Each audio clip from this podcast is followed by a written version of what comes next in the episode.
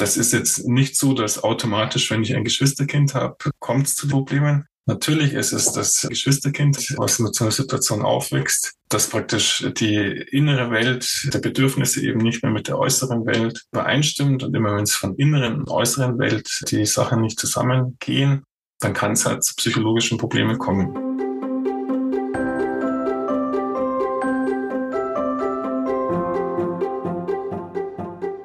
Willkommen zur 31. Folge des Mein Herz lacht Podcast, dem Podcast für Eltern, die Kinder mit Behinderungen oder einer chronischen oder seelischen Krankheit haben. Hier ist Christina am Mikrofon. Stehen Geschwisterkinder eigentlich im Schatten von behinderten Kindern?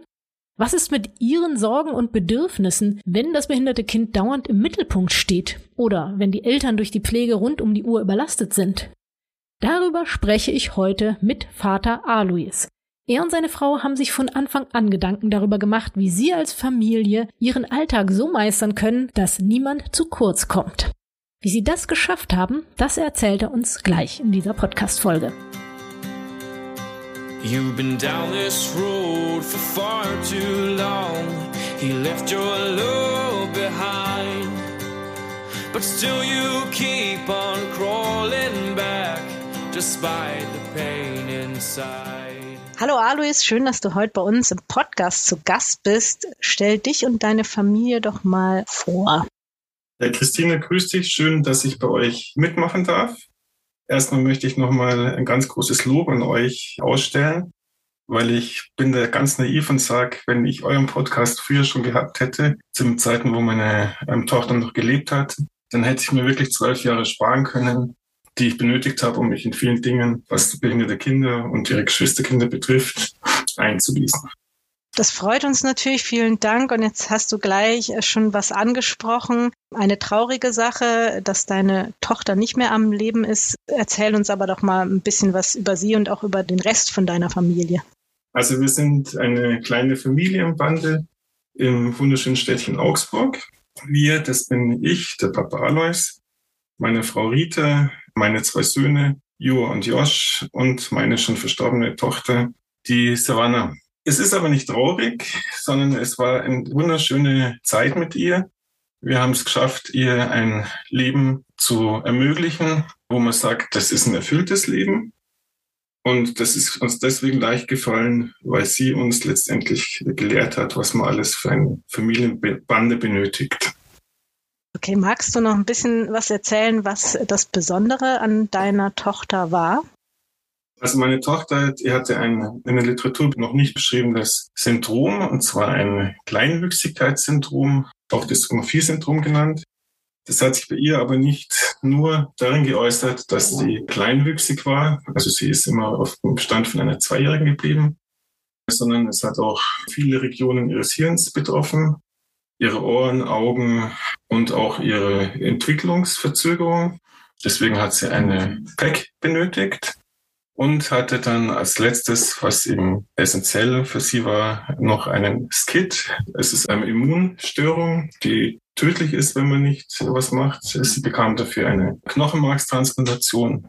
Dafür waren wir ein Jahr lang mit ihr zusammen im Krankenhaus. Und das hat aber alles wunderbar geklappt.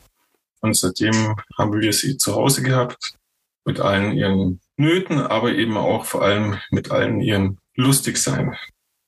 Es ist schön, dass du auch solche positiven Momente hier gleich erwähnst und auch in Erinnerung hast. Vielleicht noch bevor wir gleich auf deine anderen Kinder kommen, wie würdest du denn deine Tochter beschreiben? Also wie gesagt, meine Tochter, die war in allem zurückgeblieben, bis auf ihre soziale Kompetenz. Da hat sie uns allen was vorgemacht. Und da konnten wir sehr, sehr viel von ihr lernen.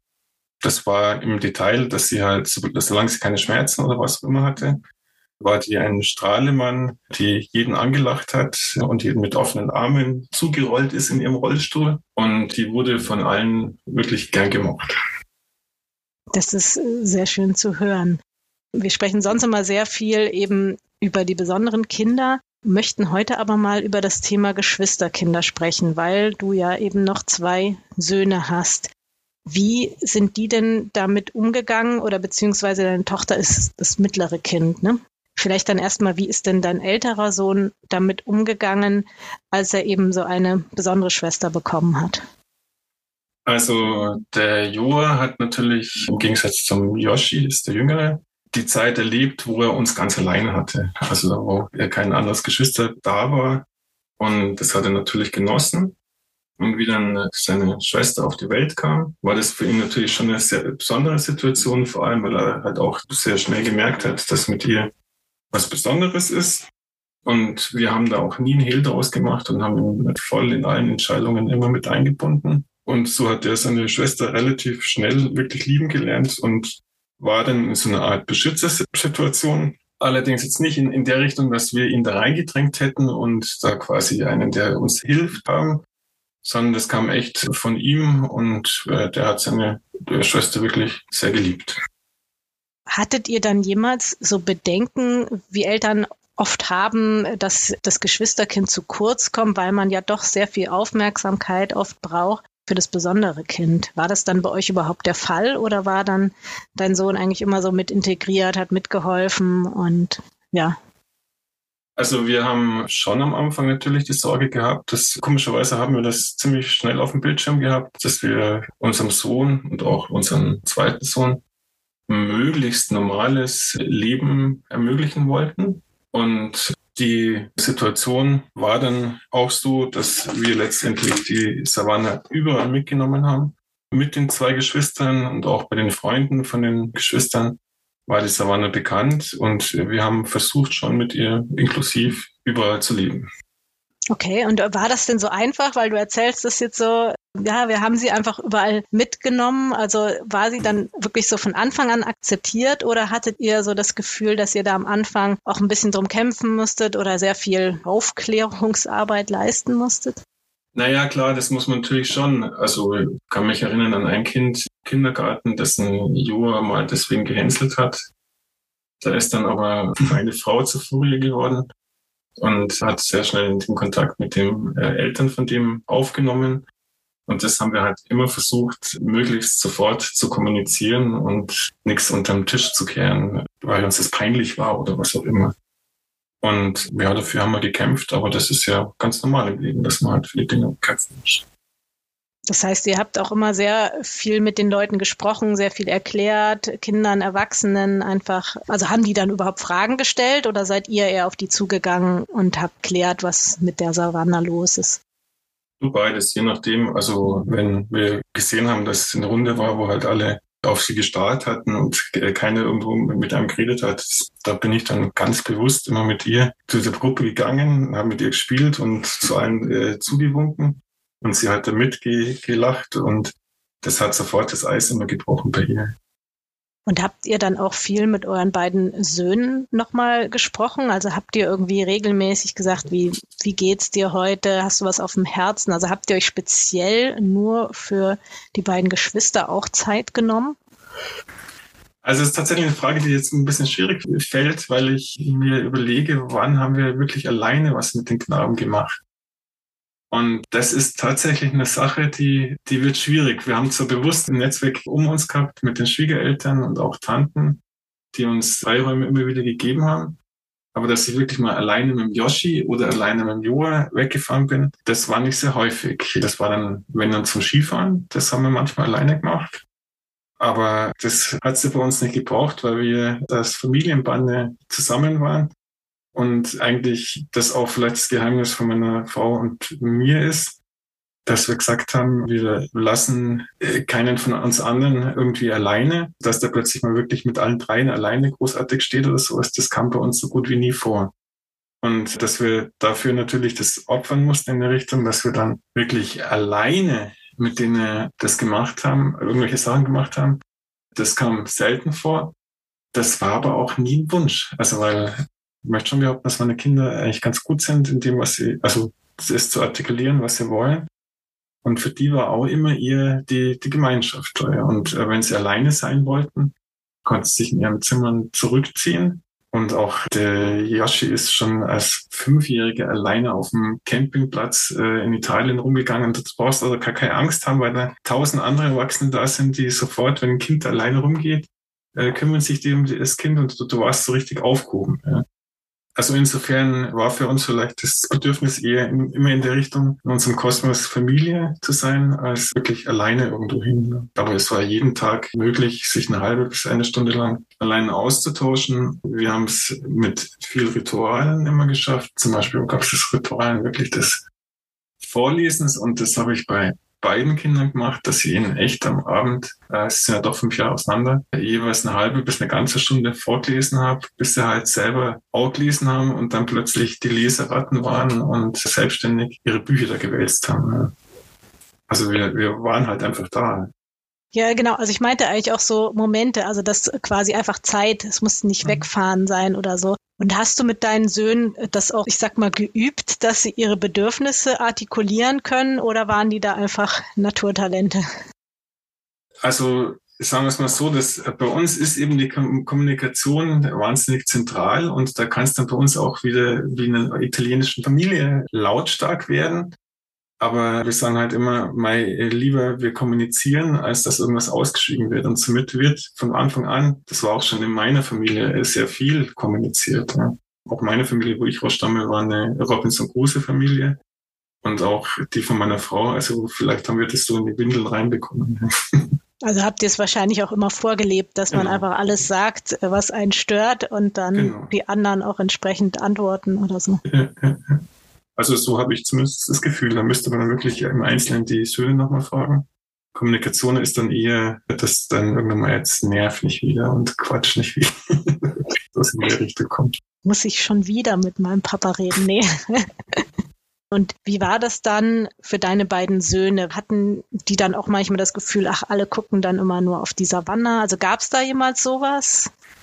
Nee, also Jo natürlich war am Anfang schon eine Angst da, äh, weil wir da das Jahr lang mit ihr im Krankenhaus waren. Und er dann manchmal auch leider äh, vorm Krankenhaus äh, warten musste, weil er als Kind nicht in die Kinderstation rein durfte. Aber für einen Yoshi, der ist ja da reingewachsen. Also der erste Kontakt, den er äh, hatte, war mit der Savanne. Und es war ganz witzig, weil die Savanne war ja, wie gesagt, sehr entwicklungsverzögert. So hatten wir zwei Babys. Und wir haben äh, gespannt geschaut, wie die Savanne auf den Yoshi reagiert. Und das war dann das erste Mal, wo wir halt gemerkt haben, Mensch, die ist voll da und hat auch ihre Strategien, weil sie hat laut das Lernen angefangen. und war total enttäuscht, dass die jetzt dann nicht mehr im Mittelpunkt ist. Das war ihre Strategie auch immer in der Kindestagesstätte oder im Hort, im, im Kindergarten, inklusive Kindergarten. Wir haben schon das Glück gehabt, mit ihr eine inklusive Kinderkrippe besuchen zu können. Und wenn da eben andere Kinder herkamen und die konnten halt nicht so ihre ja, Hände oder wie auch immer kontrollieren und wurde, da wurde die Savanne dann schon auch grob angefasst, aber genau in dem Moment hat die so aufgeschrien, dass sofort äh, eine Betreuerin kam und eben das Ganze wieder geschlichtet hat oder sowas. Das heißt, sie konnte sehr gut für ihre Bedürfnisse sorgen, sage ich jetzt mal so. Es gibt ja auch diesen Begriff der Schattenkinder, also dass quasi die Geschwisterkinder im, im Schatten stehen von den beeinträchtigten Kindern, weil die eben viel mehr Aufmerksamkeit bekommen. Und dieser Begriff ist aber auch ein bisschen umstritten. Was hältst du denn von diesem Begriff? Also der Begriff, der mir gefällt da auch nicht so toll, weil es ja sehr individuell ist, ob man jetzt da im Schatten steht oder gerade im Gegenteil im Licht.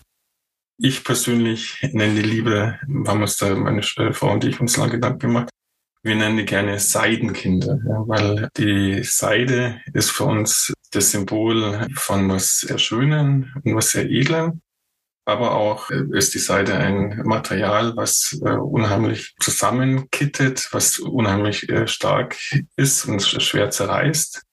Und äh, so sehen wir das bisschen, dieses seidene Band zwischen Geschwisterkinder und den äh, besonderen Kindern. Allerdings ist schon auch immer irgendwo, äh, vor allem wenn es so ganz schwierige Geschichten sind, wo du auch gar nicht weißt, wie lange deine Tochter oder dein Sohn lebt, ein gewisser Damoklesschwert überhalb von dir schwebend, was halt mit einem seidenen Faden an der Decke hängt, muss man schon auch sagen.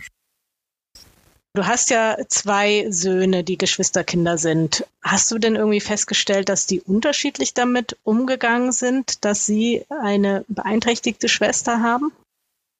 Das ist immer schwierig zu sagen. Also die haben natürlich zwei verschiedene Charaktere, sind ziemlich unterschiedlich. Aber ob jetzt ihre Strategien, wie sie das Leben eben bewältigen im Allgemeinen, daherkommen, dass sie die Erfahrung damit der Schwester gemacht haben oder nicht, das lässt sich ja später nicht mehr wirklich feststellen. Allerdings haben sie schon beide Strategien, auch wie sie direkt mit dem Thema umgehen, dann praktisch aufgestellt. Und das ist zum einen, dass der Ältere, das ist ein sehr besonnener, ruhiger Mensch, der sehr der Kunst zugewandt ist und unbedingt in die Kunstrichtung eingehen möchte, was ich auch sehr begrüße. Und der andere ist eher so der Haut drauf, macht alles im Leben, was er mitnehmen kann, hat wahnsinnig viel Hobbys, fährt Skaterhockey, fährt Kajak und ist eher so derjenige, der Hallo, ich bin hier auch und der wirklich das direkt kommuniziert. Und so reagieren sie mit dem ganzen Zeug. Das haben sie auch mit der Savannah so gemacht. Für die war es auch normal, mit der Savannah zu spielen. Das war nicht bei uns so, dass es gab die Savannah und dann gab es die zwei anderen Geschwisterkinder, sondern wir haben echt viel einfach zusammen gemacht. Wenn du das jetzt so erzählst und sagst, äh, viele Hobbys oder dass ihr auch unterwegs wart oder äh, gereist seid, wie habt ihr denn das gemacht? Weil viele Eltern fragen sich ja, es ist ja doch manchmal umständlich, wenn jetzt zum Beispiel ein Kind über eine Sonde ernährt wird und man alles Mögliche mitnehmen muss, dann ist es ja schon allein irgendwie einen Ausflug zu machen aufwendiger. Habt ihr das trotzdem gemacht oder diese ganzen Hobbys hatten die Kinder von Anfang an oder wie habt ihr das alles gemanagt? Habt ihr da auch mal was mit ihnen allein unternommen oder hattet ihr Helfer, die mit ihnen wohin gegangen sind? Wie lief das im Alltag? Also da muss ich schon sagen, dass meine Frau eine wahnsinnig gute Organisatorin ist und den Alltag wieder getaktet wurde, dass da, weil wir sind ja doch auch ein bisschen Helikoptereltern.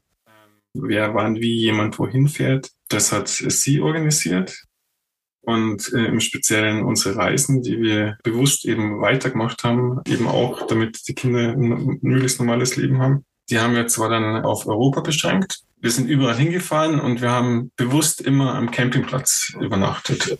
Weil du am Campingplatz einfach mit Kindern, das ist ideal, weil du die, da kannst du rumlaufen lassen und und da sind wir hingegangen und hatten im Vorfeld schon eine recht gute Ausrüstung. Also unsere Ausrüstung war immer ein großes Wohnzimmer, mehr oder weniger. Das war ein großes sturmsicheres, nicht Zelt, sondern so ein Sonnenshelter, mehr oder weniger, der auch den Regen abgehalten hat. Und dann hatten wir zwei kleine Zelte, wo dem einen die Buben geschlafen haben und die, in dem anderen haben wir mit der Savanna geschlafen.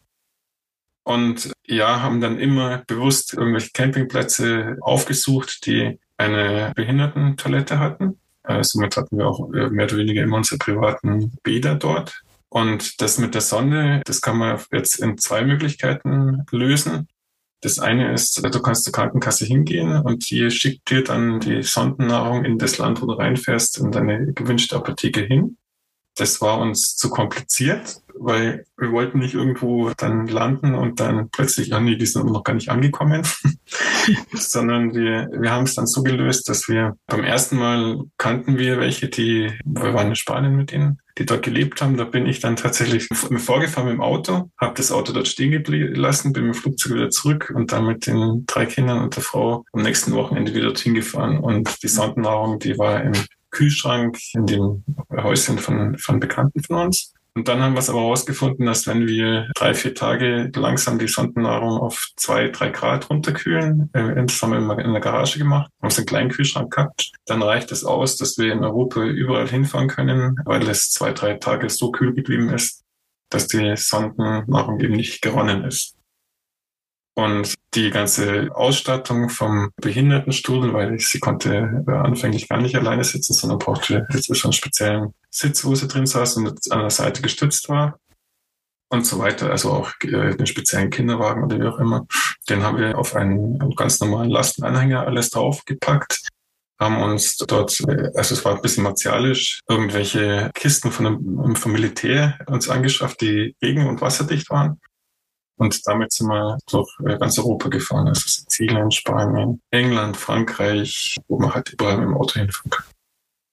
Das heißt, wenn du das so vergleichst mit anderen Familien, hast du den Eindruck, dass eure Söhne auch sehr viel machen konnten oder so, ja, mehr oder weniger ihre Hobbys, Reisen? Also gibt es dann da überhaupt so große Unterschiede zu anderen Familien?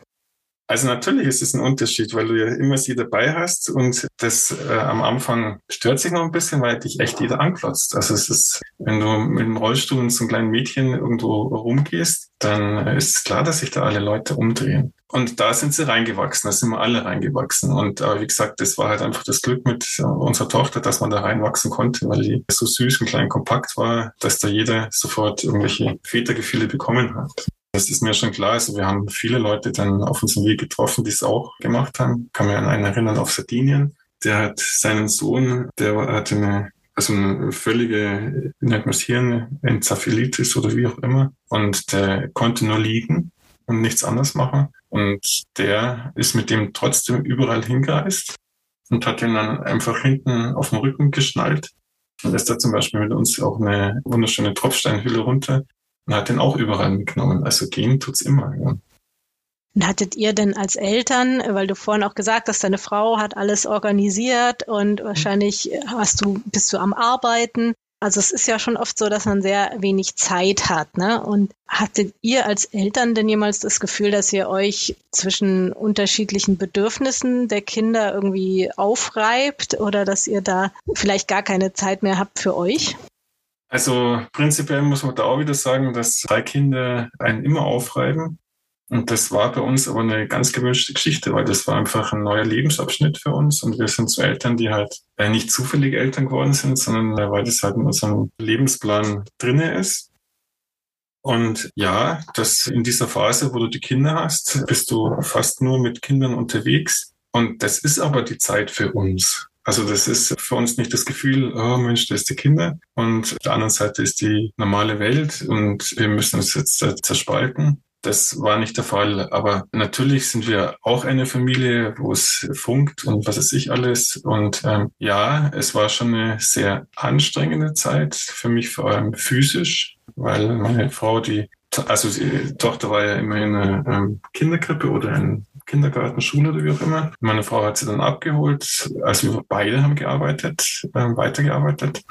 Und dann war sie von vier bis ja acht zuständig für die Savanne und ich bin halt dann zwischen halb sieben und acht Uhr nach Hause gekommen und war dann zuständig für die Nächte, weil äh, ich die, das Glück hatte, dass ich, wenn ich aufwache, wieder schnell einschlafen kann und das konnte meine Frau nicht. Und das, so haben wir es dann die Nächte gemacht, dass sie die Tochter bei mir schlief und meine Frau in einem anderen Zimmer.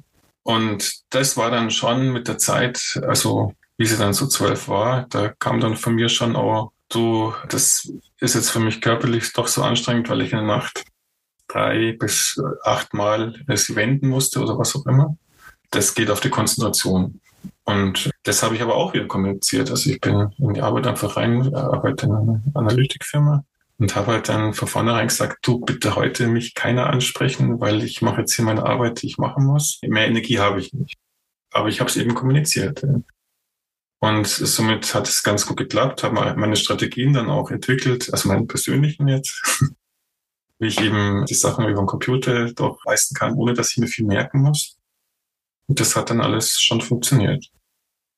Und äh, bei meinen Söhnen wie weit sich das jetzt wirklich auswirkt, später mal oder jetzt schon oder wie auch immer, das ist immer schwer zu sagen, wenn man mit in einem Boot eben drin sitzt. Ja. Aber wir können alle sagen, dass wir unser Bestes gegeben haben. Und ja, das war halt unser Rucksack, den wir in im Leben mitnehmen durften. Aber ich meine, war die Savanna da immer mit dabei? Also war es so, dass quasi eure Söhne, jeder hatte auch seine Hobbys und ihr konntet das alles so mit der Savanna ermöglichen? Oder war es auch mal so, dass ihr gesagt habt, ach, kann nicht dein, kannst du mit deinem Freund mitfahren zum Training oder so, weil wir können jetzt hier gerade nicht weg? Also wir konnten es echt so organisieren. Das Einzige, was wir halt nicht konnten, ist, dass wir die Kinder in ein, mit anderen Kindern zusammenbringen konnten, die ähnliche Probleme mit der Schwester hatten wie sie es. Und da haben wir zum Glück dann was gefunden für die, wo sie hingehen konnten und sich austauschen konnten mit anderen Kindern, die ein ähnliches oder das gleiche Schicksal eben hatten. Magst du das mal genauer erzählen, was ihr da gefunden habt? Das war so ein Angebot für Geschwisterkinder? Also das war im Detail ein Angebot von Bunten Kreis. Die haben sich da in der Sparte einen ganz guten Namen gemacht. Gibt's auch nicht nur in Augsburg, aber in Augsburg wurde das Ganze mehr oder weniger als erstes Mal zelebriert mit dem Bunten Kreis. Das ist ein Team von, also ein Psychologe ist immer dabei, der das Ganze begleitet seit 20 oder 30 Jahren. Das ist der Andreas Podeswig. Und dann hatten die noch ein unheimlich gutes Team, die, die auch in der Richtung geforscht haben, wie kann man Geschwisterkinder für Situationen am besten ja vorbereiten oder begleiten eigentlich. Und wir hatten das Paradies in Augsburg, dass da einen äh, Ziegelhof gibt. Der Ziegelhof ist ein Therapiehof für Kinder, wo es eben alle Geschichten gibt von Lamas, Schafen, Pferde und so weiter und so fort, aber eben auch Räumlichkeiten, wo man zusammen sich treffen kann. Und das wurde dann eben ein richtiges Konzept ausgearbeitet über die 20, 30 Jahre, wo daraus dann letztendlich ein Buch in Spielform rausgekommen ist also in dem Buch ist es eben so, dass es verschiedene Module gibt und äh, ein Modul dauert einen Tag. Und da werden eben dann die Geschwister eingeladen. Das nennt sich dann Geschwistertreff oder auch Geschwisterclub, je nachdem, um was genau ging.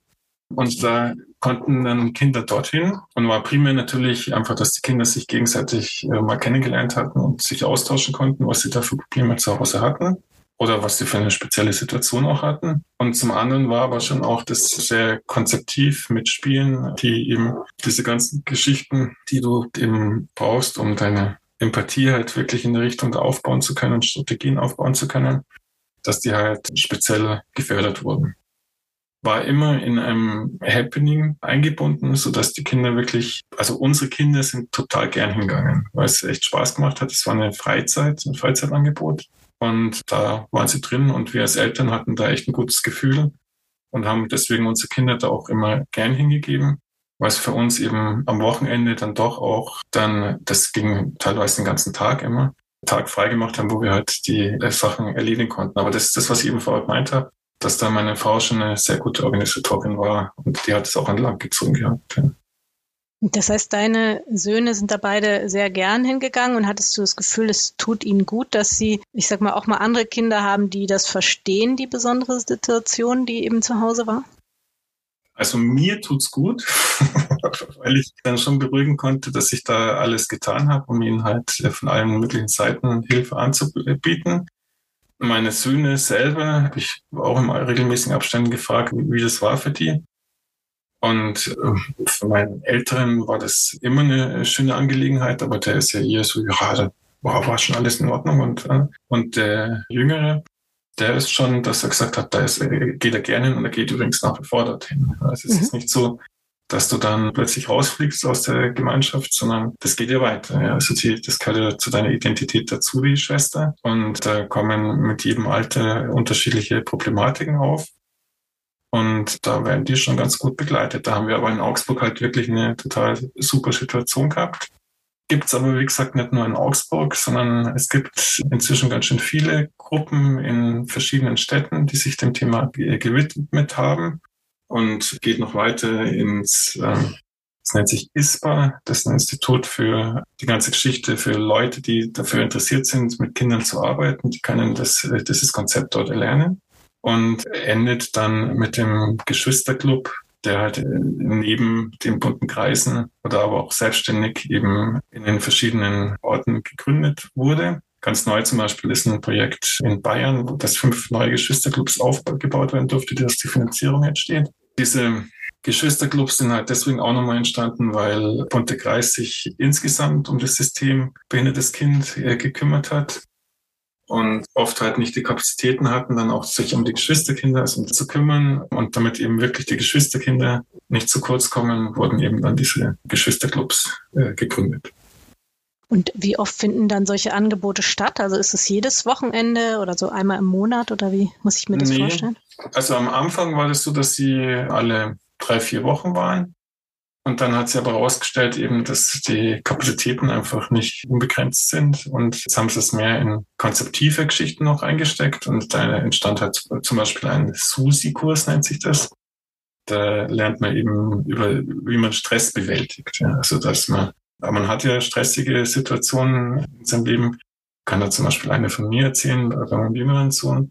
Ja, meine Tochter insgesamt zehnmal wiederbeleben dürfen genau in so einer Situation kommt halt mein Sohn an und fragt mich, dass er gerne einen 3D-Drucker hätte. dann habe ich ihm halt gesagt, naja, die Situation ist jetzt die, Yoshi, es ist ein bisschen blöd und du siehst, dass das Savannah gerade nicht gut geht. Und bitte kannst du es mal zurückstecken. Und dann hat er halt noch dreimal äh, nachgefragt. Beim dritten Mal musste ihn halt dann doch das Zimmer verweisen. Und weil du vorher sagst, ob es da Probleme gibt oder nicht. Ja, also ich habe das natürlich vorher schon alles aus unserer jetzigen Brille gesehen. Natürlich ist es das Kind, was mit so einer Situation aufwächst, e-, eben oft in so Situationen dann reinkommt und dann halt schon anfängt, irgendwelche Strategien zu entwickeln, dass das Innere, also so erklären sich zum, habe ich mir von den Psychologen so erklären lassen, dass praktisch die innere Welt äh, der Bedürfnisse eben nicht mehr mit der äußeren Welt übereinstimmt und immer wenn es von inneren und äußeren Welt die Sachen nicht zusammengehen, dann kann es halt zu psychologischen Problemen kommen. Und das ist jetzt nicht so, dass automatisch, wenn ich ein Geschwisterkind habe, kommt es zu diesen Problemen. Aber es kann halt zu einem Problem bekommen und dafür sind diese Geschwistertreffen wirklich eine sehr gute Geschichte, weil das auch dort mehr oder weniger erfahrene Leute sind, die dann auch sagen können, ja, du, das ist jetzt aber ein Verhalten, das scheint mir jetzt schon eher durch die Situation der Geschwister zu kommen oder eben auch nicht. Und ja, wir können mit unseren Programmen dagegen steuern. Oder es bedarf auch eine, bei Kindern, wo es halt viele Probleme macht, eine psychologische Behandlung und die waren halt auch da. Und würdest du sagen, können Eltern sowas überhaupt erkennen? Also sagen, oh, ich weiß nicht, oh, ist das jetzt noch eine normale Reaktion oder würdest du sagen, es ist immer gut, wenn da ein Experte oder eine Expertin mal draufschaut? Also sollten möglichst alle Kinder zu so Treffen gehen und äh, sich eben auch mal mit Fachleuten austauschen? Also wenn du mich fragst, ja. Wenn du andere Eltern fragst, habe auch einige getroffen, die halt sagen, das ist doch ein Schwan, das, diese Situation mit den Kindern ist doch nur positiv und wir brauchen das ja nicht krankhaft darzustellen. Da muss ich sagen, das gebe ich völlig recht, dass in vielen Fällen ist es Gewinn, so eine Schwester haben zu dürfen. Aber ich finde es halt doch gut, wenn eben das Angebot da ist, wenn es doch für die Kinder zu Probleme bekommt, weil nee, äh, das kann ich eben als Elternteil nicht unbedingt kennen, weil es kann einfach auch sein, dass dir dein Kind halt besonders die heile Welt vorspielt, damit es eben noch weniger Probleme macht, weil es sieht, dass einfach schon viele Probleme da sind. Das war alles gar nicht so entscheidend für uns. Für uns entscheidend war es, dass das für die ein echt gutes Happening war. Für uns war es entscheidend, dass wenn sie da Kontakt, eine Plattform haben äh, wollten und die nutzen, dass sie die auch nutzen können. Und ich kann es nur jedem empfehlen, wenn, wenn man so ein Angebot in der Nähe hat, dass man das wirklich nutzt. Wenn du das so erzählst, bei euch ist ja sozusagen jetzt auch, ich, ich würde sagen, was Schlimmes passiert. Du hast gesagt, es ist nicht traurig oder ihr konntet euch darauf einstellen. Aber es war ja bestimmt jetzt auch für die beiden Brüder nicht einfach, als die Savannah jetzt von euch gegangen ist. Wie sind die denn damit umgegangen? Also da war das echt tolle, dass, dass wir da die Kerstin Kowalski kannten, die eben Kinderarbeit mit Geschwister von schwerstbehinderten Kindern eben macht. Und die haben wir auch angerufen und dann hat sie gesagt, sie kommt sofort vorbei. Und die ist dann den Kindern in Zoo gegangen und hat mit denen nochmal, ich hatte, glaube ich, echt über vier, fünf Stunden lang drüber gequatscht und da konnten sich die zwei Kinder auch wirklich nochmal richtig ausreden über das, was sie erlebt haben. Und das wurde dann auch noch in weiteren Treffen mit anderen Kindern weiterverarbeitet. Ja, das war für uns alle schon ganz schön ein Einschnitt. Meine Frau hat zuerst gesagt, irgendwo, ähm, eigentlich war das ja ganz leicht, solange sie da war, aber die eigentlichen Probleme beginnen jetzt erst. Aber also dadurch, dass wir halt doch das intensivst bearbeitet haben, wir haben auch psychologische Betreuung da wahrnehmen können, haben wir das echt gut verarbeitet und jetzt steht es halt so da, dass wir halt echt sagen, nee, das war ja uneingeschränkt eine super schöne Geschichte mit ihr. Und das würden wir auch gerne wieder. Und jetzt ist es ja so, dass du dich auch noch mehr engagierst, also für Geschwisterkinder, nämlich bei der Stiftung Familienbande. Was hat's denn damit auf sich? Also das stimmt. Ich habe jetzt mehrere Modelle zuerst mal probiert, um die Energien, die ja frei wurden, nachdem meine Tochter ja nicht mehr da war, irgendwie zu kanalisieren. Und in der ganzen Zeit habe ich mich mit Andreas Podeswig sehr gut angefreundet. Und der ist eben leitender Vorstand in dieser Familienbande. Und der hat mich dann eben gefragt, ob ich nicht Lust hätte, da meine Energien reinzustecken und damit zu machen. Und die Familienbande selber ist eine Stiftung, die sich auf die Fahnen geschrieben hat, eben die Situation von Geschwisterkindern, die damit Probleme bekommen, für die, die eine Verbesserung anzubieten und das eben auf der Bundesebene. Und probiere jetzt da mein Glück, eben das Wissen, was es in der Richtung gibt, eben weiterzusenden. Und da ist es mir eben auch wichtig zu sagen, Leute, es ist nicht automatisch wirklich ein Problem, aber es kann halt ein Problem werden für die Geschwisterkinder. Und wenn es zum Problem wird, dann sollten wir irgendwo eine Logistik aufbauen, wo die, diese Kinder eben aufgefangen werden können.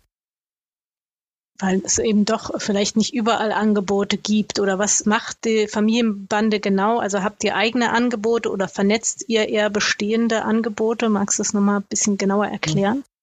Also wir haben eine Internetpräsentation, eine Seite, wo Familienbande sich eben aufstellt. Und da ist als erstes ein Familienratgeber, den ich schon längere Zeit kannte und den ich das Beste, zumindest was ich auf dem Markt gefunden habe, in der Richtung war. Den kann man sich dort runterladen und lesen. Und zum anderen haben die eben jetzt ganzen Stellen, die eben Geschwister-Kinder-Angebote anbieten, angeschrieben und sind jetzt praktisch vernetzt in einer Karte, in einer Map, wo man sich eben nachschauen kann, wo ist denn das nächste Angebot für mich jetzt. Und das ist eben bundesweit. Da gibt es ein paar weiße Flecken noch. Das ist ein großes Ziel, diese weiße Flecken weg, wegzukriegen. Und dann ist es wie überall bei Stiftungen, Vereinen, allgemeinnützigen immer ein Problem, dass du eben vor Ort Leute hast, die unheimlich engagiert sind. Und wenn die wegbrechen, dann bricht auch das Modell weg. Das Know-how haben die halt. Und es gibt noch immer nicht irgendwie eine feste Prävention von der Krankenkasse die sowas unterstützen würde. Und das ist eben unser großes zweites oder drittes, viertes Ziel, dass wir in, mit den Krankenkassen in Verhandlungen stehen, sind wir auch aktuell wieder, um das Ganze doch in eine Regelwerk der Leistungen der Krankenkassen zu bringen, weil in dem Moment, wo es halt doch pathologisch wird, ist es eine Krankheit. Und dann müsste halt doch wieder die Krankenkasse dort aufkommen. Die sagen zwar primär mal, naja, das ist aber eine Geschichte für die Psychologen dann.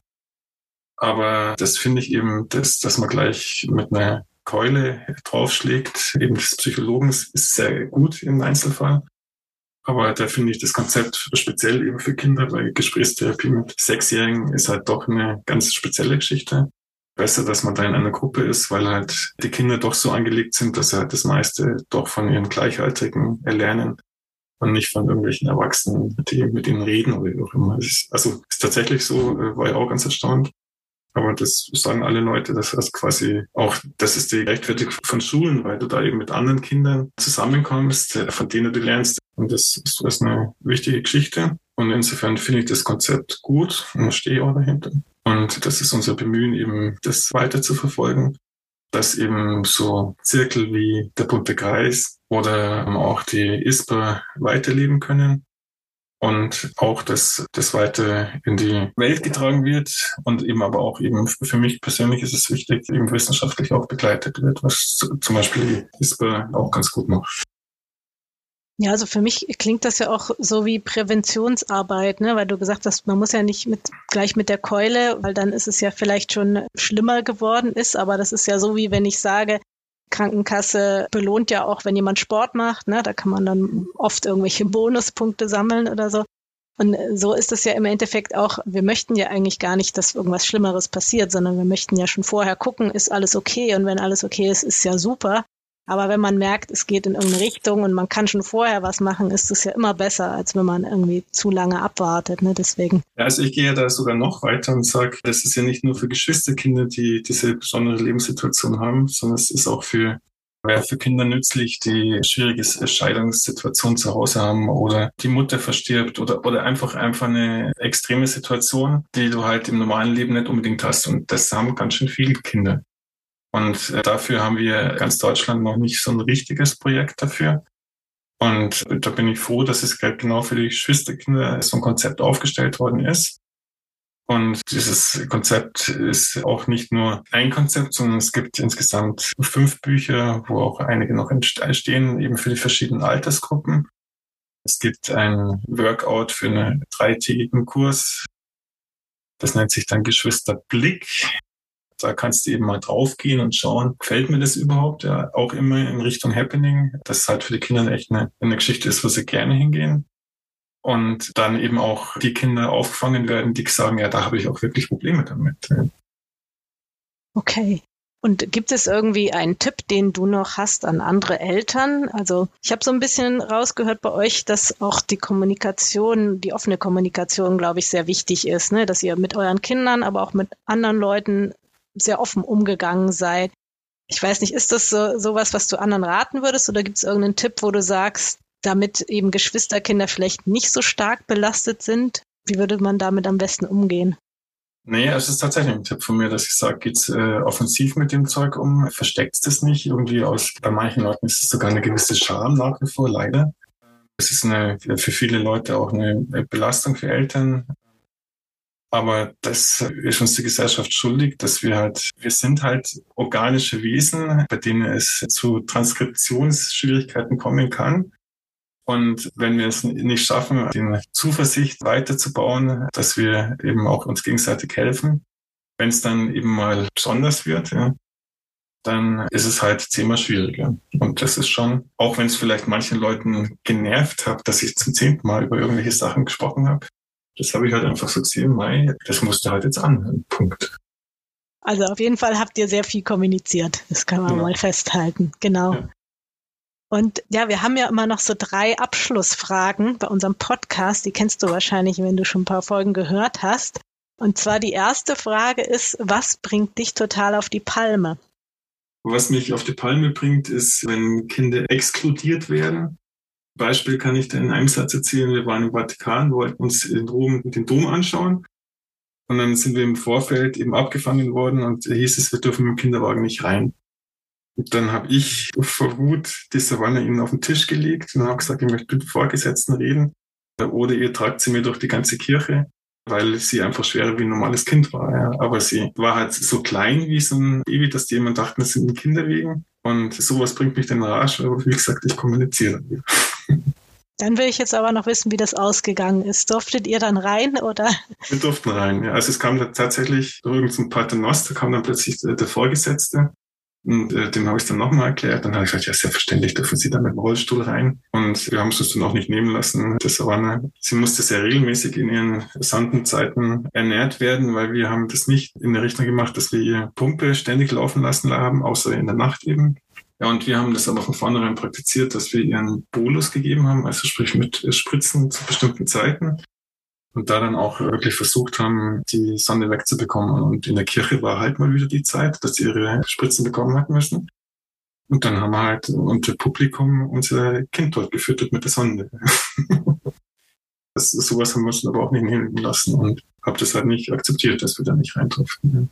Ja, sehr schön. Und wie kommst du wieder runter, wenn es im Alltag besonders stressig wird? Also da ist tatsächlich bei mir so, dass ich von meinem Vater autogenes Training gelernt habe und ich bin da an einem ganz bestimmten Strand, dann in Sizilien, wo ich mich versetze. Das kann ich auch beim Zahnarzt machen, wenn der mal wieder bohrt. Und höre das Rauschen und bin dann wirklich im Kopf verlegt dort. Also da ist fast wie eine Hypnose, dass mich dann die Leute da wieder zurückholen müssen. Ja, wow, das ist ja super, dass dir dein Vater sowas beigebracht hat und du jetzt wahrscheinlich auch deinen Söhnen weitergibst. Ja, klar versucht man schon. Das hat übrigens damals gar nicht funktioniert. Das habe ich erst im Alter da mich wieder erinnert und dann ging das plötzlich. Ja, auch gut zu wissen, ne? weil ich glaube, das ist öfter so, dass man erst im Nachhinein so versteht, ach, das wollten die mir damit sagen. So genau. Okay, und was ist dein Herzenswunsch als Papa eines besonderen Kindes? Also da werde ich jetzt philosophisch und zitiere Nietzsche und der hat gesagt, der wunderschöne bunte Regenbogen ist die Hoffnung, die über dem Fluss und Bach des Lebens steht. Und so hoffe ich, dass dieser wunderschöne bunte Regenbogen auch immer ein Symbol für die Hoffnung bleibt. Und für mich ist der bunte Regenbogen eben, dass vielleicht doch noch weiter viele Leute sich auch bei uns in Stiftung arrangieren. Und dass man vielleicht auch doch einmal weitere Stifter findet, um eben irgendwelche finanziellen Probleme, Engpässe, die man immer in so Dingen hat, weiterzubringen. Super, sehr schön. Das hoffen wir natürlich auch und wir hoffen ja auch immer, dass vielleicht der Podcast dazu beitragen kann, dass sich vielleicht noch der eine oder die andere findet. Jetzt sage ich vielen, vielen Dank, dass du bei uns zu Gast warst und wünsche dir jetzt noch einen schönen Abend. Ja, danke, dass ich hier sein durfte. Tschüss. Tschüss.